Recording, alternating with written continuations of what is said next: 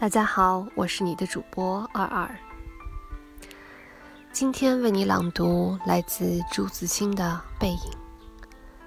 今天是父亲节，祝是父亲的你，以及我的父亲，以及天下所有的父亲节日快乐！你们辛苦了。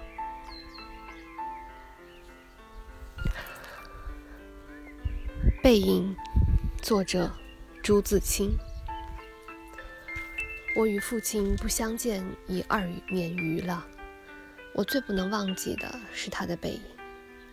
那年冬天，祖母死了，父亲的差事也交卸了，正是祸不单行的日子。我从北京到徐州，打算跟着父亲奔丧回家。到徐州见着父亲，看见满院狼藉的东西，又想起祖母，不禁簌簌地流下眼泪。父亲说：“事已如此，不必难过。好在天无绝人之路。”回家变卖点质，父亲还了亏空，又借钱办了丧事。这些日子，家中光景很是惨淡，一半为了丧事，一半为了父亲赋闲。丧事完毕，父亲要到南京谋事，我也要回北京念书，我们便同行。到南京时，有朋友约去游逛，勾留了一日。第二日上午便虚渡，便虚渡江到浦口，下午下车北去。父亲因为事忙，本已说定不送我，叫旅馆里一个熟识的茶房陪我同去。他再三嘱咐茶房甚是仔细，但他终于不放心，怕茶房不妥帖，颇踌躇了一会儿。其实我那年已二十岁，北京已来往过两三次，是什么没有什么要紧的了。他踌躇了一会儿，终于决定还是自己送我去。我再三劝他不必去，他只说不要紧，他们去不好。我们过了江，进了车站，我买票，他忙着照看行李。行李太多了，得向脚夫行些小费才可过去。他便又忙着和他们讲价钱。我那时真是聪明过分，总觉他说话不大漂亮，非自己插嘴不可。但他终于讲定了价钱，就送我上车。他给我拣定了靠车门的一张椅子，我将他给我做的紫毛大衣铺好座位。他嘱我路上小心，夜里警醒些，不要受凉。又嘱托茶房好好照应我。我心里暗笑他的愚，他们只认得钱，托他们只是白托。而且我这样大年纪的人，难道还不能料理自己吗？唉，我现在想想，那时真是太聪明了。我说道：“爸爸，你走吧。”他往车外看了看，说：“我买几个橘子去，你就在此地，不要走动。”我看那边月台的栅栏外有几个卖东西的等着顾客。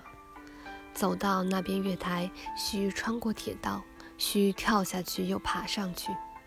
父亲是一个胖子，走过去自然要费事些。我本来要去的，他不肯，只好。让他去。我看见他戴着黑布小帽，穿着黑布大马褂，身青布棉袍，蹒跚地走到铁道边，慢慢探下身去。上不大难，可是他穿过铁道，要爬上那边月台就不容易了。他用两手攀着上面，两脚在上向缩，他肥胖的身子向左微倾。显出努力的样子。这时，我看见他的背影，我的泪很快地流下来了。我赶紧拭干了泪，怕他看见，也怕别人看见。我在向外看时，他已抱了朱红的橘子往回走了。过铁道时，他先将橘子散放在地上，自己慢慢爬下，再抱起橘子走。到这边时，我赶紧去搀他。